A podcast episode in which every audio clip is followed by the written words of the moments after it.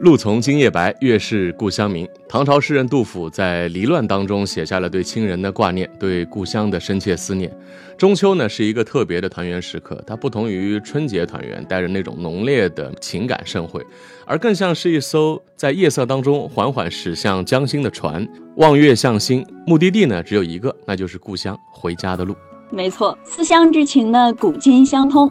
我记得文学家季羡林写过一篇文章，在到过世界上将近三十个国家，看过许许多多的月亮后，他写下了这样的字句：看到它们，我就立刻想到我故乡那个苇坑上面和水中的那个小月亮。这些广阔世界的大月亮，万万比不上我那心爱的小月亮。不管我离开我的家乡多少万里，我的心立刻就飞起来了。是的，不管是那些流传千古的诗句，还是这些直抵人心的散文啊，其实就是表达了中国人对于家人、对于团圆的美好期待。说到底呢，所谓中秋佳节，就是一家人整整齐齐的坐在一起，面对面，心和心相连。我的印象里有一个场景啊，印象特别深刻，那就是有一次在黔南州荔波张江风景名胜区，我在那儿出差，整个景区呢可以说是峰峦叠嶂，溪流纵横，绿波荡漾。它号称呢是喀斯特地貌上保存完好而且绝无仅有的绿色宝石。在这么一个原生态的地貌景观当中呢，有时候人的灵魂啊也会悄悄地出走，尤其是晚上，没有了白天那种喧嚣，然后内心的感受呢被放大了。然后我当时住在离景区不远的一个民宿，周围一点灯光都没有。那天呢也正好是中秋前夕，我当时就看到有一束清冷的月光就照在那个当地的有一个小七孔古桥上。然后你头一抬就能看到一轮明月，这个时候你就会真的体会到那句话叫“举头望明月，低头思故乡”哈，就是家乡的父母啊、亲友啊，他们这会儿在干嘛呢？啊，这是我当时对“举头望明月，低头思故乡”最深刻的一次理解了。其实每逢中秋啊，我觉得父母都非常期望每个孩子都能回家，然后一起感受家人之间的熨贴。在外的游子啊，我觉得也很盼望能够温习家的温暖，感受家人之间的这种亲情眷顾。尤其是从传统社会开始，家庭关系其实就是中国人主要的社会关系。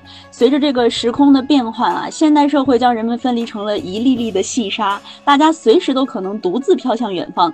但是家庭呢，作为温情脉脉小共同体的底色没有变，比翼连枝、血脉相连，这些根植于家庭内部的正向价值，在任何时代都有它的意义。如果说中秋佳节天上的一轮明月象征着人间的团圆，那人间的每个家庭也是为所爱的人长着的一盏明灯。家就是无论身在何方，你始终梦魂萦绕的地方。我们回到故乡故土，就像回到从前靠岸的地方。你从这里启程，终究又踏上归途。此刻在听我们节目的朋友，也可以问问自己，哪个时刻啊，让你会想到故乡，让你从心底里你会想回家。我之前看过旅居在外的丰子恺先生，有一次呢，他在他当时短住的寓所里边，突然冒出了一个想法，他说：“这个寓所啊，终究不是我的本宅啊，这个本宅呢，说的就是他自己的老家。”他说呢，每次到了很累的时候，他就会开始思念故乡。因为在那里呢，有他的亲友，有他自己的房子，有他自己的书斋，有他自己种的芭蕉、樱桃、葡萄，这里是他自己最自由的灵魂归宿吧。这是丰子恺先生的体验啊。其实我们每个人可能都会有这样的体验，就是在一个新的地方，哪怕住了很多年，但是你可能很难会把这个新的地方呢认为是自己的家。就一个人心里边的家呢，它不光是一个房子。而是你长时间的和这个房子里的家人一起度过的生活，哪怕这个房子可能没有那么的富丽堂皇啊，但是这个房子里堆满的那些角落，有很多生活的场景，是你跟你的家人共同拥有的，这个是其他人体会不到的。对，其实颜亮老师说的这一点呢，我特别能共情。比如过节在吃饭的时候，我会下意识的想到这道菜如果是我妈妈烧的，它会是什么味道？喝酒的时候呢，我也会冷不丁想到有一年中秋，因为我之前是有很长一段时间没有回家了，然后那一年呢，我就没有打招呼，提前告诉他们，就突然回去给了他们一个惊喜。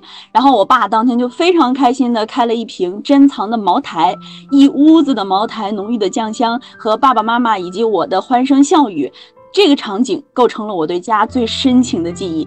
我一直认为家呢是带着家人的气息和温度的。只要你走进这间房子，你就会马上意识到我到家了。即使离乡很多年，我们都不会忘记这个回家的路。其实还有什么时候你会非常想念家乡呢？我觉得应该是孤独的时候，客居他乡的时候。就像唐朝的诗人王维有一首杂诗，他是这么写的：“君从故乡来，应知故乡事。来日绮窗前，寒梅著花未。”意思也非常的浅显易懂啊，就是他在外地的时候呢，突然碰到了一位从老家过来的人，也就是老乡。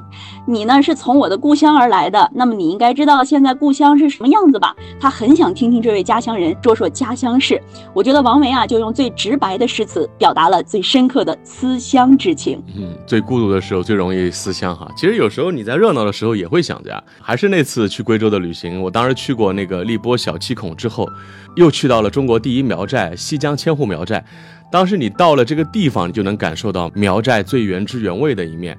你会看到坐在家门口用苗语拉家常的老人，还有那些用镰刀劳作的男人，还有很多在旁边玩的孩子。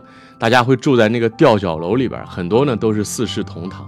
然后你在那会儿看到别人一大家子，你会想，哎，我的家人这会儿在干嘛呢？啊，下次有机会一定要带着我的家人再来一次这么具有民族风情的地方。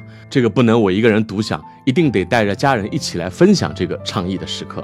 嗯，其实听到你说你突然很想家啊，没有一点旅游的心情的时候，我也想说啊，其实从古至今，乡愁我觉得一直是中国人心中一股非常强烈的执念。有的时候这股执念就会化作文学的乡愁，成了骚人墨客笔下的诗行，流淌在“举头望明月，低头思故乡”中，烙印在“但愿人长久，千里共婵娟”上，也铭刻在“乡书何处达，归雁洛阳边”里。那么，其实到底什么是乡愁呢？在我看来，乡愁是一种归属感的外化，嗯，是大家心中那份对于时间和空间双重意义上的向往和回归。这种归属感的源泉便是家乡。苏轼呢有诗句说：“此心安处是吾乡。”尽管啊，这个原诗要表达的意思其实和我们现在想说的呢不是很相同，但是我还是想要借用它来解释故乡对于我们的存在。更贴切的表达是：“归来时，我心安处无乡愁。”嗯，尤其当下啊，现在人口流动的特别大。李湘老师，您是青岛人吗？我不是青岛人。呃，您也是，就是到青岛来工作，然后留下来的是吧？那咱俩差不多哈。我是扬州人，然后在南京工作跟生活。我经常说自己是外地来宁务工人员嘛。所以我们都在孤独的时候非常的想家。对，从其实大学那时候就来到南京了。那个时候就念书的时候就会经常会想，哎呀，我家乡扬州啊，爸妈烧的菜。包括这个过年过节的时候，家乡的熟悉的街道啊等等，这刻你会发现啊，所有和家乡有关的东西，其实都藏在你的记忆和脑海当中了。嗯，也正是因为这些日积月累的思念，我觉得大家在回家的时候就是非常的欢欣雀跃，尤其是还没出发，真的就想下一秒闪现回到自己的家乡。有的时候呀，只有你踏上这个返乡的路上的时候，你才能真正的体会到团圆的快乐。我觉得那种感受是只有故乡能带给你的力量。这就是回家的诱惑吧。哈哈。你在外地，包括在旅途当中，如果你听到跟你就是口音是一样的，就家乡话是一样的旅客，你有时候会。不由自主的跟对方打个招呼，或哪怕微笑一下吧，会聊到自己的家乡哈，哪怕吐槽几句啊。有网友开玩笑嘛，说我的家乡只能我来说它不好啊，其他人是不能说它不好的。然后这种对于家乡的这种眷恋吧，这是刻在我们每个中国人骨子里的哈，这可能就是苏轼所说的“此心安处是吾乡”吧。